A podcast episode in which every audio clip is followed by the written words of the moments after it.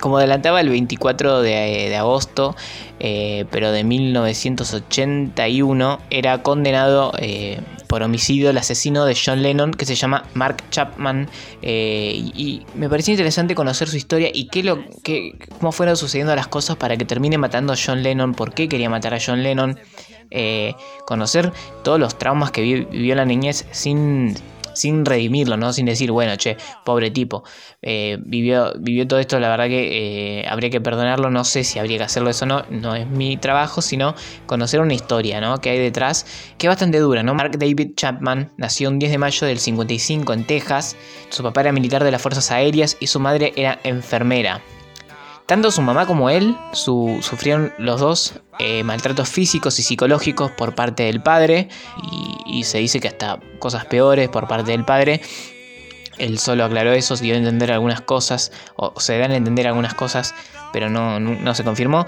Eh, y en la escuela no le iba mucho mejor. En la escuela sufría bullying por tener sobrepeso, que es algo que es terrible. Encima que en, la casa lo fajaba el padre, en la escuela lo, fajaban por ser gordo.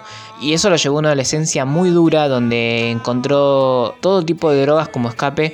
Según eh, algunas fuentes, eh, consumía de todo, pero de todo, desde lo más liviano hasta lo que te hace eh, bosta la, la, cabeza. Eh, y estamos hablando de un pibe que tenía entre 14 y 16 años cuando empezó a drogarse, así que imagínense que eh, está en, pleno crecimiento, no le va a ser bien, ¿no? Además estamos situados en los 60 y los Beatles eran, eh, estaban en su pico de fama. Chapman eh, sentía que la música de los Beatles era hecha como para él, como que le hablaban a él, ¿no? la compañía de la música, que a todos nos ha pasado, ¿no? De sentirnos acompañados por una canción en momentos tristes, bueno. Y también en esa época descubrió un libro que lo marcó de por vida que se llama El Guardián del Centeno, que es la historia de un adolescente que está desencantado con la vida, se escapa de la escuela, bueno, va pasando muchas cosas como de adulto cosas feas. Es un libro que está categorizado como realismo sucio americano y que también inspiró a algunos asesinos famosos, otros más. Así que es un libro como controversial allá en Estados Unidos, no lo leí, pero bueno, es, muy controversial. Y, Chapman se sentía como muy identificado con el personaje del libro, ¿no? Es un pibe que abandona la escuela, él había abandonado la escuela también porque tenía una vida difícil. Pero a sus 18 te da como un giro y se convierte en un ferviente religioso presbiteriano y se dedicó a ayudar niños y refugiados vietnamitas y ahí entabló también su primera relación con una mujer, pero después de unos años esta chica lo abandonó y esto desencadenó mucha angustia en él y en 1977 trató de suicidarse inhalando monóxido de carbono eh, de su auto, no lo logró. Así que estuvo internado, eh, estuvo con tratamiento psiquiátrico. En ese tiempo empezó a oír voces en su cabeza y, empezó a firmar sus cartas como el guardián de Centeno, como, eh, como en el, título del libro. En el 79, ya estamos llegando a, esa fecha, su mamá lo llevó a Hawái eh, para estar con él, para cuidarlo. Ahí Chapman empieza a trabajar en un hospital. Conoció también ahí a su, en Hawái a, su esposa, a su novia, fue en ese momento Gloria Hiroko Abe, eh, se casó con ella, todavía siguen juntos incluso, ella lo va a visitar. Y ahí empieza como una obsesión con Lennon, ¿no? Eh, de hecho, la esposa dice que, que, sabía esto, ¿no? Que eh, ella estaba al tanto de la obsesión con Lennon y que lo quería matar. Y bueno, uno fue condenada, no, se la consideró cómplice. Pero bueno, Chapman se empieza a obsesionar con Lennon cada vez más. Las voces en la cabeza que le decían cosas. ¿Y qué pasaba con Lennon? Él consideraba que eh, Lennon tenía una vida triunfal que él se merecía. Y bueno, las voces en su cabeza le decían que tenía que matarlo por eso. También en, otras entrevistas él declaró que eh, lo mató porque él necesitaba eh, sentirse famoso, quería, ser famoso y le parecía que matar a John Lennon era como la forma de volverse una celebridad, cosa que pasó porque es conocido como el asesino de John Lennon justamente. Unos días antes del asesinato, Chapman viajó a Nueva York eh, y buscó al cantante, primero buscó al cantante James Taylor, eh, James Taylor dijo después que Chapman estaba empapado en sudor, como en un trance, y que no paraba de preguntar por Lennon. Eh, y que de hecho dijo algo de matar, eh, así que iba como en ese plan. Pero bueno, le pareció un loco y siguió. El 8 de diciembre de 1980 fue el día fatal. Chapman fue al edificio Dakota en Nueva York donde vivía Lennon, Yoko y su hijo Sin. En la puerta siempre había fans que esperaban cruzarse con Lennon para pedirle autógrafos. Chapman se relacionó con algunas fans, incluso con, un almorzó, luego eh, ese mismo día se compró una nueva edición del Guardián de Centeno, ese libro que lo obsesionaba. Lennon eh, ese día tuvo una sesión de fotografía en su casa para la revista Rolling Stone y luego salió con Yoko porque tenían que hacer una entrevista en la radio primero y después grabar eh, lo que iba a ser su próximo disco.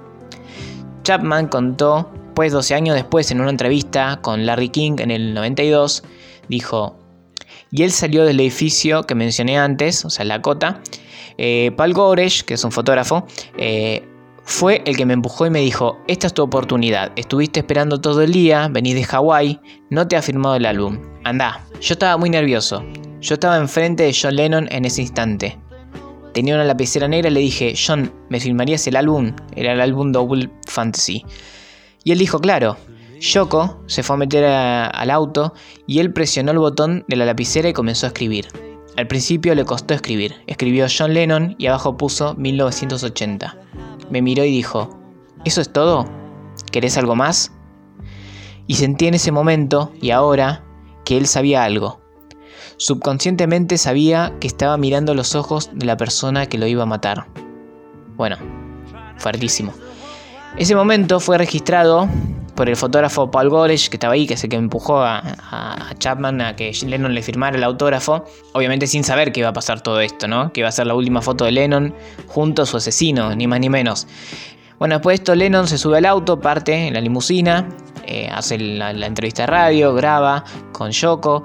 Chapman se queda en el edificio y parece que en ese tiempo algunas fuentes dicen que eh, la niñera saca a dar una vuelta al pequeño hijo de Lennon eh, Chapman se lo cruza y le dice algo así como que, es hermoso o algo así, y que fuertísimo también, ¿no? Y después Chapman sigue contando, dice, estaba vacío, oscuro y ventoso.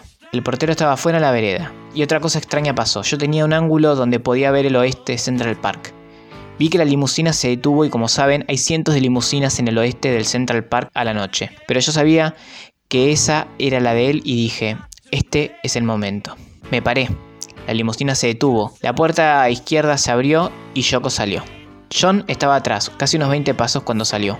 John salió y me miró. Caminó y me pasó. Di cinco pasos hasta la vuelta de la calle apuntando con mi calibre 38 y le disparé cinco tiros en la espalda. Antes, todo estaba calmado y yo estaba listo para lo que pasara. Incluso escuchaba una voz dentro de mí que me decía, hacelo, hacelo. Y luego del suceso, era como una cinta de película que se había roto. Estaba como en shock. Estaba de pie, con el arma colgando debajo de mi lado derecho. Y José, el portero, vino y estaba llorando y me estaba tomando mi brazo sacudiéndolo. Sacó el arma de mi mano. Fue muy valiente contra una persona armada y pateó el arma hasta el pavimento y luego se alejó. Bueno, fuertísimo. Porque aparte lo cuenta el mismo asesino. Es una entrevista de Larry King que pueden encontrar, eh, pero es fuerte. Chapman disparó cinco veces contra Lennon, cuatro impactaron contra el cuerpo, le dio en el hombro izquierdo, en el pecho, en el pulmón izquierdo y en una, arteria subclavia, que es una arteria que está muy cerca del corazón, eh, y el quinto dio contra la pared. Luego del asesinato fue acusado de homicidio, obviamente, John Lennon murió por una hemorragia, eh, y Chapman fue entrevistado por varios psiquiatras, cinco de ellos concluyeron que tenía esquizofrenia paranoide. No quiso ser internado en un sanatorio y pidió que se lo juzgue como un homicida, y así fue, fue sentenciado a 20 años como mínimo y perpetua como máximo, y con el compromiso de terapia psiquiátrica. Primero estuvo en régimen de máxima seguridad y luego a aislamiento involuntario. Una vez cumplidos los 20 años de cárcel, solicitó 10 veces la libertad condicional y siempre le fue rechazada. De hecho, Yoko Ono y Julia Lennon, que es la hermana de John, han pedido varias veces que a la justicia que no lo liberen. En 2003, el disco que John Lennon autografió a Chapman fue subastado por 525 mil dólares. Es el disco más caro de la historia. Mucho morbo ahí, ahí atrás. Em, Actualmente se muestra, Chapman se muestra arrepentido por haber asesinado a Lennon. Es muy loco que este año Chapman cumple 39 años de cárcel, que es la edad que tenía John Lennon cuando fue asesinado por él.